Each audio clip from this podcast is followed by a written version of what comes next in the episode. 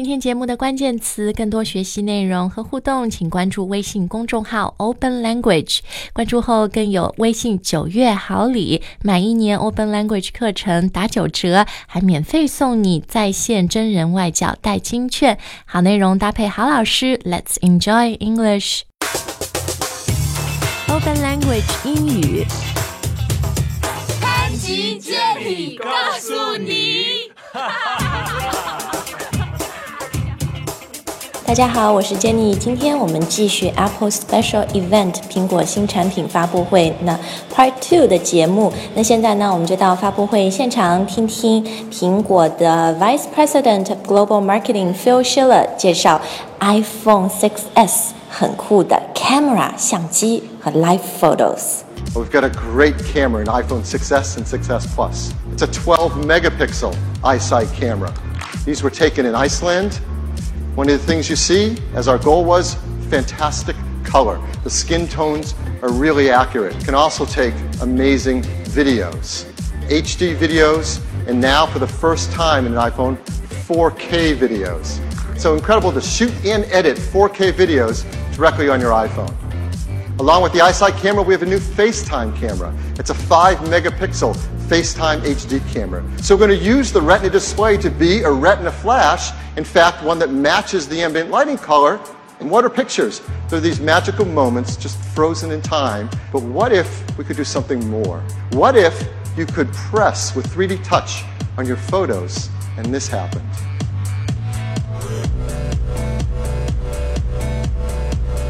It's called live photos. What if you could press the 3D touch on your photo and this happened? It's all live photos. 对，就是如果大家看他那个演示，他就是演示了一张有一个很可爱小女孩的照片，嗯，然后他 It's not just a photo, you press the 3D touch，突然那个小女孩就在笑，就在动 ，for a few seconds 几秒钟，这个就是活的照片，live photos。you know, that's the feature that really yeah. I'm sold. I'm totally but sold on here's that the feature. Thing. Mm. You can take that picture, the demo, it looks amazing, right? Because they planned it. But if you're taking that picture, what you're going to hear is, okay, wait, where's the button? What, click. And so you'll just hear this normal, silly, like, oh, wait, it's too high. Oh, it's too, okay, there, go, click. Oh. I think you're going to get a lot of those pictures. Chris 对人生充满了怀疑。他说他们演示的都是最 perfect 的，但你真的用的时候没有那么好。但是啊。I'm such an optimist，我其实我是一个正能量满满的人。我看了他那个，我就觉得我一定要买，我也要把我儿子、孩子们那个好可爱的时间，就用 life photos 都记录下来。但是我我想说的就是，嗯。pay attention to how he structured his sentences, right? right. 刚刚他说, but what if we could do something more? Asks a question. What if you could press this yeah. button？这个我觉得也是在做 presentation 的时候很好的一个窍门。When you engage with the audience and get them interested， right？当你要增加你听众期待的时候，就可以问问题，而且是这种假设性的。What if we could do this？然后你他 还有一个 what if，就是说了一个很 specific，对不对？你可以做的事情。Right. 然后啊，这个梦想成真，dream comes true。Right. 嗯，好，那我们接下来呢，再听一点 iPad Pro 的介绍，好啦，啊，iPhone 就听到这儿。Next up is iPad. We have the biggest news in iPad since the iPad. This is the iPad Pro. Why 12.9 inches? Well, here, let me tell you a little secret about its size. If you look at the width of the iPad Pro, it is the same as the height of the iPad Air. And now you have an iPad big enough to run your full iPad Air apps with more room side by side. It is faster than 80% of the portable PCs that shipped in the last 12 months. So we're very excited to tell you about a brand new accessory just for iPad Pro, and it's called the Smart Keyboard. 好，那 iPad Pro 这次出来以后呢，我觉得大家最大的一个感想就是 It's so expensive，、嗯、就赶上那个 MacBook Air 了，对不对？对，因为它好像就可以取代一个，it could almost replace your MacBook。 所以很多人说这个新的嗯 iPad Pro 就是 targets business users，、你可以用它来真的工作啊，所以它就叫 Pro 啊，for professional use。 Professional. This Right. one I might actually be interested in. The iPad Pro. 哦，真的，你好 boring 哦。 No, 因为 because 我要用 because iPad 工作。 as a photographer as well, 哦，对 if I can edit my photos with The pencil, pencil. Apple Pencil。 However, I don't know if you can do that yet. I don't think they have a full version of Photoshop or Lightroom to edit photos. Do some research。 Yeah, 嗯， I don't need to spend more money though. 但你听前面 Tim Cook 他就说，呃，We have the 什么？ the biggest news in iPad since the iPad. 这个和那个说 什么 The only thing that's changed is everything Yeah. 是异曲同工之妙的 They 文案 love 啊 they love these kinds of phrases and sayings. 就是听起来很简单的，但是 Yeah. 就 totally revolutionary, groundbreaking，很 Yeah. 有革新能、革新力的啊，很有力量的。他说是从 iPad 被发明以来最大的一个新的 Right. 发展，对吧？就是这个 iPad Pro。那后来又讲到什么？呃，Phil Schiller 又出来说 the size。那讲到这些 size 的时候，因为美国嘛，so you guys use inch Inches. Yep. inches instead of centimeters。 Very silly. Very stupid. 嗯，它就是说到这个新的 iPad 就很大 Yeah. 有多大呢？ 12.9 inches. Yeah, so the width of the iPad Pro is the same as the height of the iPad Air. 啊，所以刚刚说到 width 就是宽，新的 iPad Pro 的宽和那个 iPad Air 的 height Right. 高是一样的。 Yeah. So you 对 can 不对 put two iPad Airs on top of one iPad Pro. 哦，对，就是两个 iPad Air 加起来差不多，就像它那么大。那然后呢，又说到 Now you have an iPad big enough。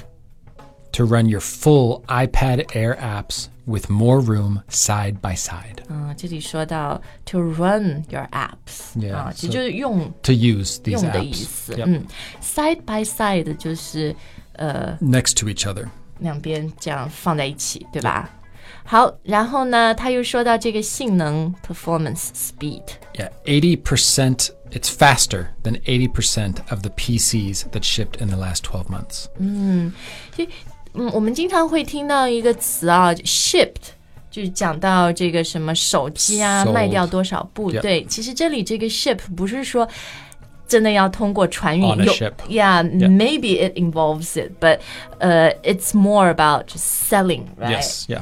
呃，经常会听到一些数据的时候，就是 Apple shipped 呃 ten million new iPhones in China 之 Right, 类的啊。 right.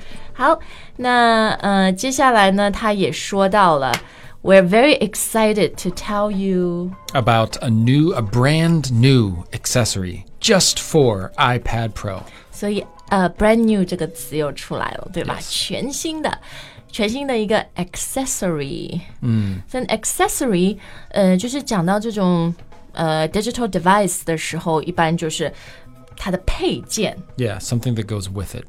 like a like a accessory phone case or a phone cover. 比如 As 那 an 个手机 accessory 壳，对吗？但它这里说到的这个 iPad Pro 的 accessory，what is it？ It's called the Smart Keyboard. 哦，Smart Keyboard，Keyboard 就是键盘。 Right. 嗯，然后除了这个 Smart Keyboard 以外呢，它当然还有就是前面你说到的 Apple Pencil Right 纸笔。你知道它这个 Smart Keyboard 的文案啊， 它怎么写的？它那个介绍这个键盘的时候，他说：“The only thing we didn't invent is the alphabet。” Right. Gosh.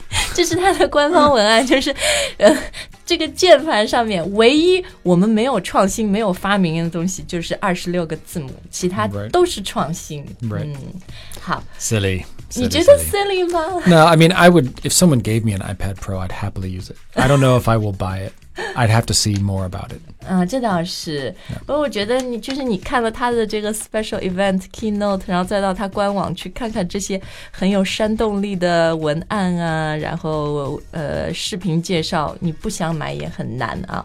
好，最后呢，当然很多人的功劳啊，才造就了这些很 amazing 的 Apple products。那最后我们就来呃听一下 Tim Cook 感谢大家吧。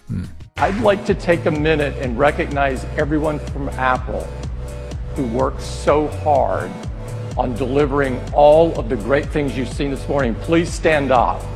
I am applauding you.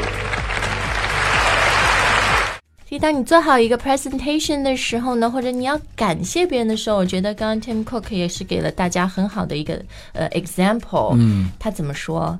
I'd like to take a minute and recognize everyone from Apple who worked so hard on delivering all of the great things you've seen this morning. Please stand up. I'm applauding you. 嗯，就 recognize 大家，对吧 Yeah. recognize 就是呃，我们来表彰啊 Yep. 我们来呃。 就是让大家知道，承认这些事情是你们的努力、你们的付出。呃，经常我们会说要 give employee recognition for their hard work. 对不对？然后呢，就是说 everyone works so hard on delivering all these great products。deliver 其实一个意思是那种快递啊、快送，但还有一个就是，呃，工作的时候经常说，呃 ，you need to deliver，这个说的就是 you need to achieve。 Achieve, finish something, Finish，对。 produce something. 对的，对的，要做到对不对？要完成高质量的完成。然后最后他还说，I'm applauding you。 Right. applauding 其实就是拍手鼓掌啊。经常我们也会听到人家那个就是演讲时候说，Let's give a big round of applause to Yes. someone，、 Yep. 对不对？都是这个意思。 好，那希望大家喜欢我们今天这个新的节目形式，为你原版呈现英语媒体的内容，好像把我们带到了苹果的这个 special event、keynote。不知道你有没有订新的 iPhone 或者 iPad 呢？来告诉我们吧。今天的节目就到这儿，不要忘了到呃，就是关注微信公众号，可以去看这些原文的段落节选都在，然后包括上一次的文案的推送。Thanks for listening。然后最后我们公众号也有呃每个月有不一样的优惠啦。现在我们是买课程送外教，我觉得就是当你学到很多好的内容的时候呢，可以找一个 native speaker，美国、加拿大的老师，大家互相来聊，对吧？互相来练习，这是最好的一种学习的方法。Okay, we hope you've enjoyed today's show, and we'll see you next time. 再见。Bye bye.